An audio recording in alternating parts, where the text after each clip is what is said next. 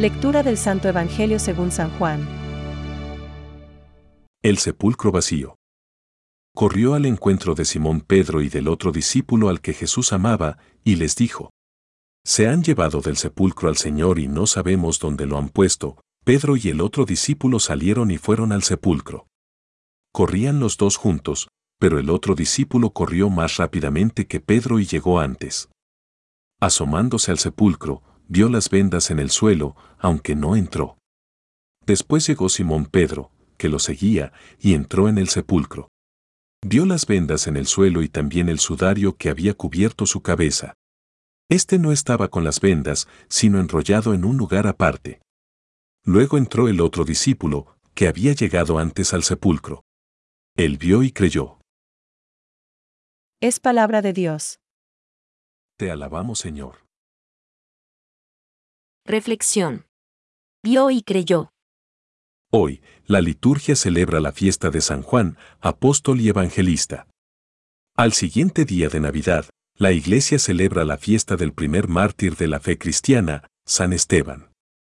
Y el día después, la fiesta de San Juan, aquel que mejor y más profundamente penetra en el misterio del Verbo encarnado, el primer teólogo y modelo de todo verdadero teólogo. El pasaje de su Evangelio que hoy se propone nos ayuda a contemplar la Navidad desde la perspectiva de la resurrección del Señor. En efecto, Juan, llegado al sepulcro vacío, vio y creyó. Juan 28. Confiados en el testimonio de los apóstoles, nosotros nos vemos movidos en cada Navidad a ver y creer. Uno puede revivir estos mismos, ver y creer a propósito del nacimiento de Jesús, el Verbo encarnado. Juan, movido por la intuición de su corazón, y, deberíamos añadir, por la gracia, ve más allá de lo que sus ojos en aquel momento pueden llegar a contemplar. En realidad, si él cree, lo hace sin haber visto todavía a Cristo, con lo cual ya hay ahí implícita la alabanza para aquellos que creerán sin haber visto. Juan 20:29, con la que culmina el vigésimo capítulo de su Evangelio. Pedro y Juan corren juntos hacia el sepulcro, pero el texto nos dice que Juan corrió más a prisa que Pedro y llegó antes al sepulcro. Juan 24.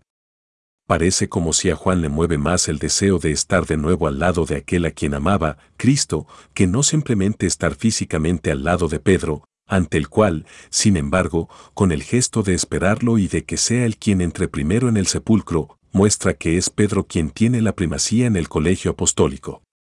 Con todo, el corazón ardiente, lleno de celo, rebosante de amor de Juan, es lo que le lleva a correr y a avanzarse, en una clara invitación a que nosotros vivamos igualmente nuestra fe con este deseo tan ardiente de encontrar al resucitado.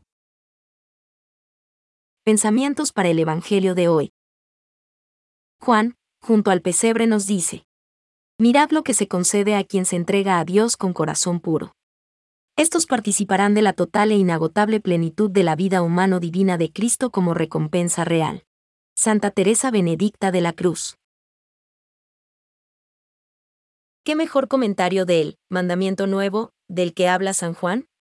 Pidamos al Padre que lo vivamos, aunque sea siempre de modo imperfecto, tan intensamente que contagiemos a las personas con quienes nos encontramos en nuestro camino. Benedicto XVI.